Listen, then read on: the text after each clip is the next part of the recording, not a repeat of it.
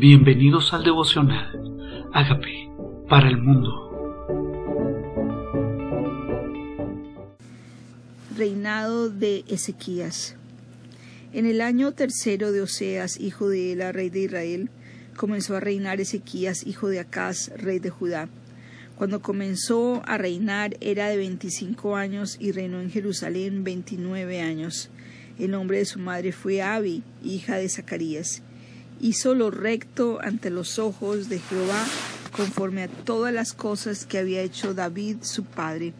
Él quitó los lugares altos y quebró las imágenes, y cortó los símbolos de acera, e hizo pedazos la serpiente de bronce que había hecho Moisés, porque hasta entonces le quemaban incienso los hijos de Israel, y la llamó Nejustán. En Jehová Dios de Israel puso su esperanza, ni después ni antes de él hubo otro hombre como él, hubo entre todos los reyes de Judá, porque siguió a Jehová y no se apartó de él, sino que guardó los mandamientos que Jehová prescribió a Moisés, y Jehová estaba con él, y a donde quiera que salía, prosperaba.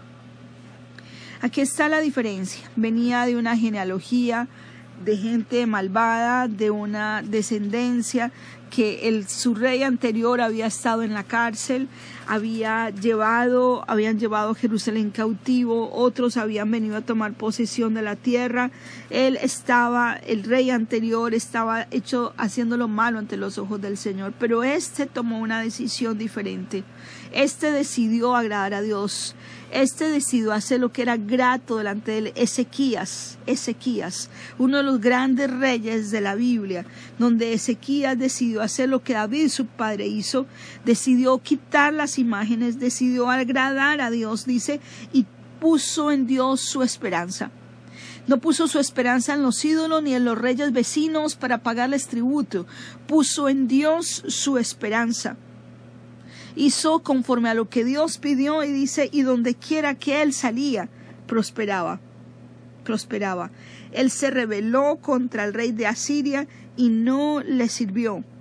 Hirió también a los filisteos hasta Gaza y sus fronteras desde los torres de las atalayas hasta la ciudad fortificada. Recuperó su tierra.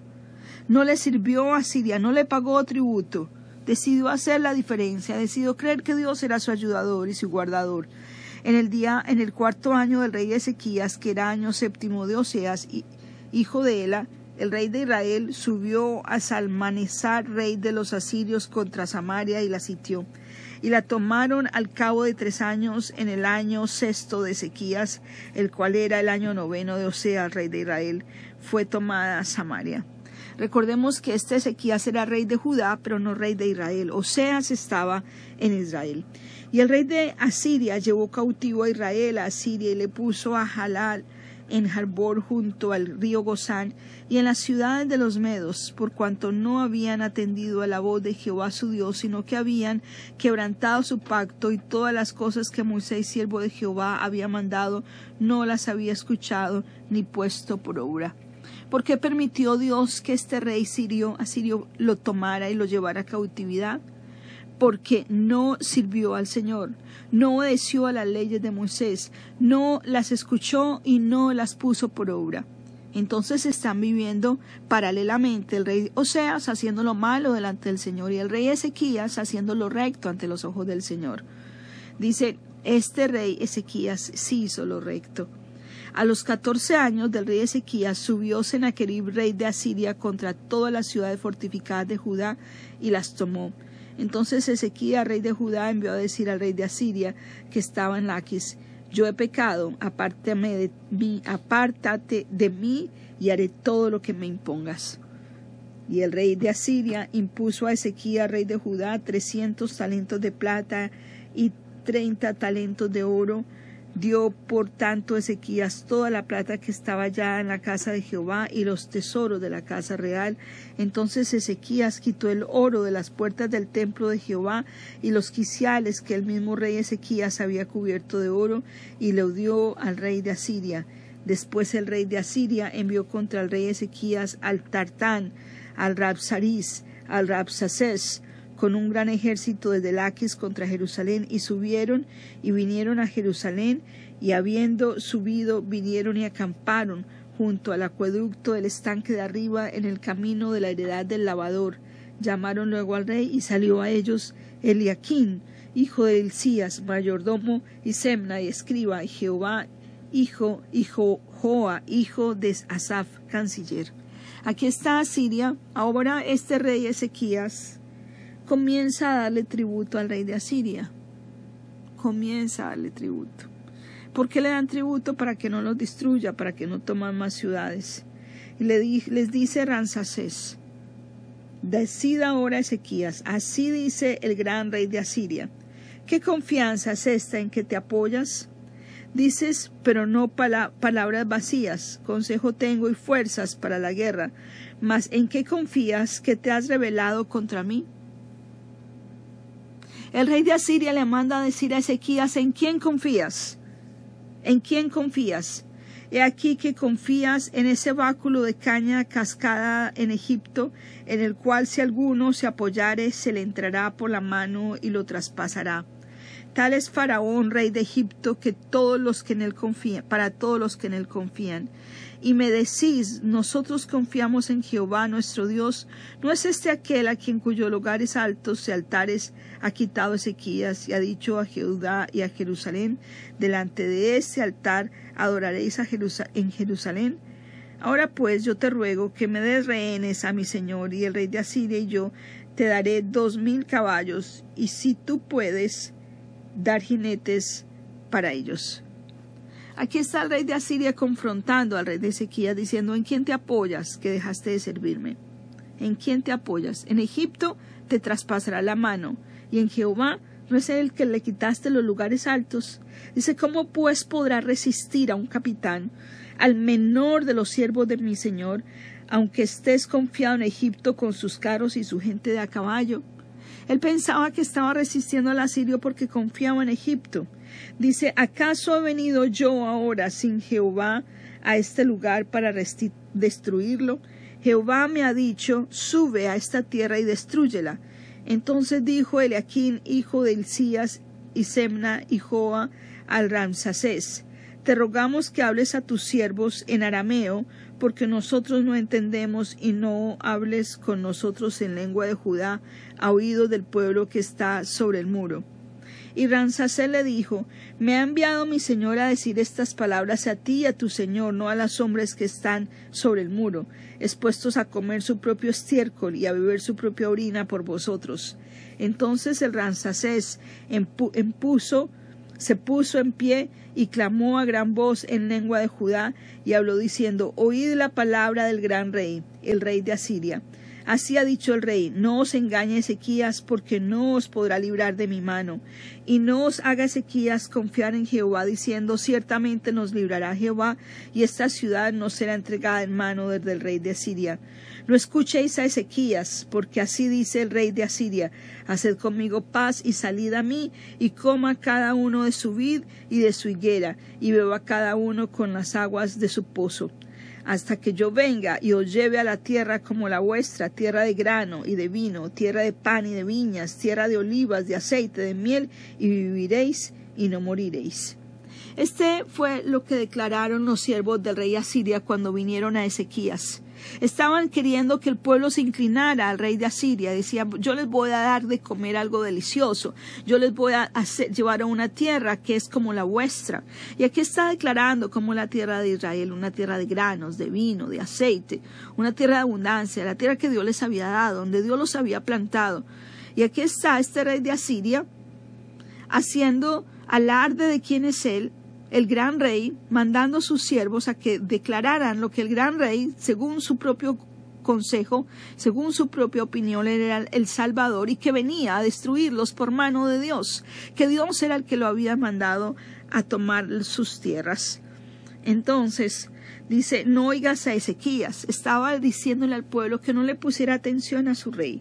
Dice, ¿acaso alguno de los dioses de las naciones ha librado su tierra de la mano del rey de Asiria?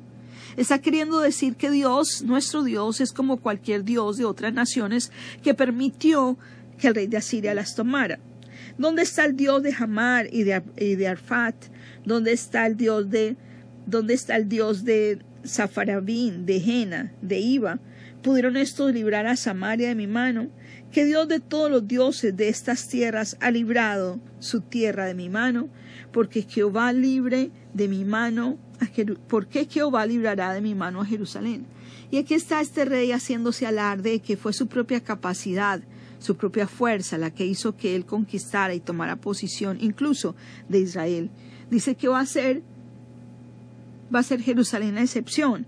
Pero el pueblo cayó y no le respondió palabra porque había mandato del rey, el cual había dicho, no le respondáis. Entonces Eloaquín, hijo del Cías mayordomo, y Semna escriba, y Joá, hijo de Asaf, canciller, vinieron a Ezequías rasgados sus vestidos y le contaron las palabras de Rapsaces. ¿Qué actitud tomas cuando este enemigo hace alarde de sus proezas? ¿Qué actitud tomas cuando él piensa que tu confianza no es suficiente para vencerlo a él? Cuando él piensa que él ha tenido dominio por su propia capacidad y su propio poder, cuando Dios fue el que lo usó para destrucción de naciones que se habían apartado de él. Y aquí está desafiando a Judá. Y está desafiando a Ezequías, que había hecho lo recto ante los ojos del Señor, que andaba en los caminos de David su padre, que había destruido los lugares altos y que estaba haciendo lo correcto. Estaba ahora confrontándole porque quién es él o quién es su Dios para que peleen en mi contra. Si los demás dioses no han podido salvar de mi mano, ¿por qué va a salvar el Dios de Judá de mi mano? No hay quien de mi mano libre. Estaba dándose la gloria a sí mismo, estaba enalteciendo su corazón y se consideraba a sí mismo el gran rey. Ahora viene a desafiar a Ezequías. ¿Qué va a responder Ezequías? ¿Cuál sería tu actitud si tu confianza está puesta en el Señor, no en el rey de Egipto ni en nada más, sino en su Señor? ¿Tendrá temor Ezequías de responder ante este desafío hecho por el rey de Asiria a través de sus siervos? ¿Qué harías tú? ¿Le pagarías el tributo que él pide?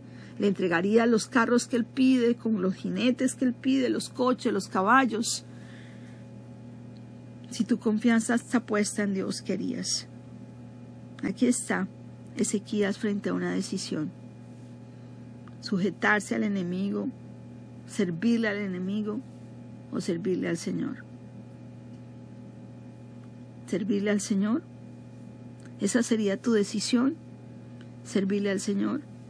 Pues el el pueblo de Israel, Elías le dijo alguna vez, buscados hoy a quien servir, Josué también, pero yo y mi casa serviremos al Señor.